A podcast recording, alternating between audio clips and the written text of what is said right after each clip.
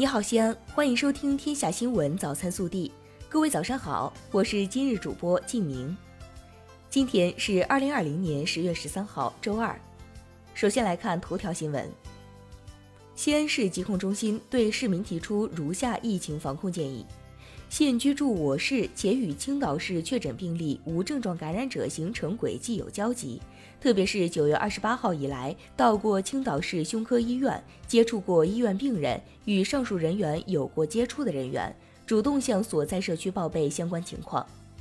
九月二十八号以来，自青岛来返人员应主动向社区报备相关情况，接受核酸检测。近期自青岛前来我市旅游、工作、学习的非本市居民，请主动向居住酒店及工作学习单位报告。建议市民如非必要。近期不要前往青岛市。本地新闻：十月十二号，省林业局邀请各方专家召开秦岭国家公园设立方案论证会，对方案的区域规划、实施措施、管理模式等方面进行研究论证。专家们一致同意方案整体框架和内容结构。二零二零年大众创业万众创新活动周将于十月十五号至十月二十一号举行。记者了解到，陕西暨西安分会场活动同期举办，将围绕“创新引领创业，创业带动就业”主题，以二零二零年全国大众创业万众创新云上活动周为载体，充分利用陕西暨西安云上分会场进行主题活动和双创成果的线上展示。并与国家云上活动周平台实现链接互动。在二零二零年第四届全球程序员节即将举办之际，全球首届智慧生活 IP 创客大赛西安路演活动将于十月二十四号在西安高新区正式开赛，目前已全面展开项目征集。新能源汽车日益普及，汽车充电问题也受到关注。个人能否建设自用充电桩？什么样的小区可以建设？又需要哪些条件和手续？记者从国网西安供电公司获悉，个人建充电桩要看小区是否进行了户表改造，有无固定车位。十月十一号开始，第七次全国人口普查进入入户摸底阶段。人口普查入户摸底期间，人口普查指导员和普查员将全面采用电子采集设备。走进千家万户，通过智能手机或 Pad 进行人口普查摸底登记工作。本次人口普查，欢迎普查对象尽量选择互联网自主填报。十月十二号，西安市交委办发布西安市出行核心区九月份高峰拥堵指数，实际行程时间与畅通行程时间的比值为六点九五，处于中度拥堵级别，在全国主要城市中排名第六位。九月全市中心城区内拥堵时长排名前三的区域为小寨、北关和红庙坡。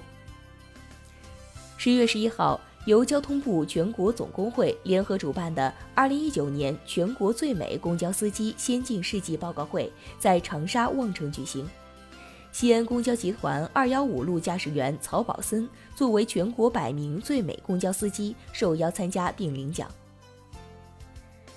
十月十二号，省公安厅交警总队曝光了九月份全省酒驾情况，共查处饮酒驾驶四千两百八十五起，醉酒驾驶六百八十八起，再次饮酒驾驶一百一十七起。我省二十五名驾驶人被终身禁驾。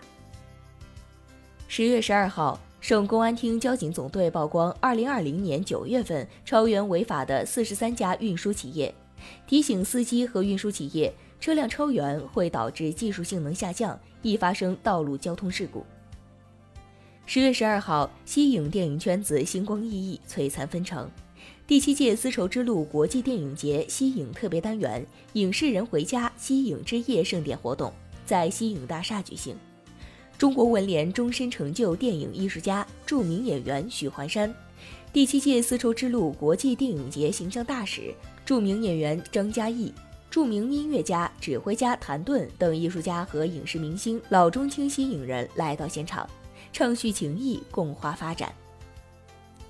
国内新闻：全国人大常委会法工委发言人臧铁伟在十二号举行的记者会上介绍，十三届全国人大常委会第二十二次会议将于十月十三号至十七号在北京举行。个人信息保护法草案将提请本次会议审议。即将提请全国人大常委会会议审议的刑法修正案十一草案二次审议稿，对法定最低刑事责任年龄做个别下调。记者从教育部网站获悉，教育部近日在对十三届全国人大三次会议第六千六百七十号建议的答复中指出，将心肺复苏和急救知识纳入学校健康教育，将急救知识纳入基础教育相关课程。日前，中共中央批准于少良同志任上海市委副书记。近日，山东省青岛市接连发现新增本土病例，中国国家卫生健康委员会十二号已派出工作组赴青岛指导当地开展疫情防控工作。青岛市卫健委十二号通报，青岛在此次疫情中已发现的确诊病例无症状感染者，均与青岛市胸科医院高度关联。截至十二号十二时，青岛市已排查到密切接触者一百三十二人，全部实行集中隔离观察，全部完成核酸检测。目前，青岛市已完成过百万人的核酸检测采样，已出检测结果三十一万余份，未发现有新的阳性感染者。青岛市疫情防控专家组组长张华强十二号在青岛市疫情防控情况新闻发布会上说。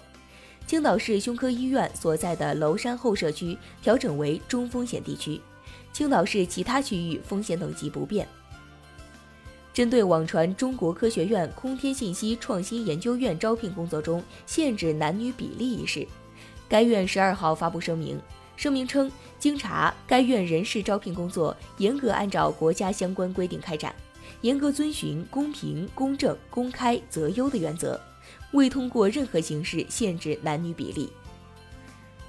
日前，三亚有关部门联合对三亚天涯鲜管家海鲜零售店存在缺斤少两售卖海鲜、欺诈消费者的违法行为进行了查处，涉事商家被吊销营业执照，同时对店主行政拘留十五天，罚款一千元。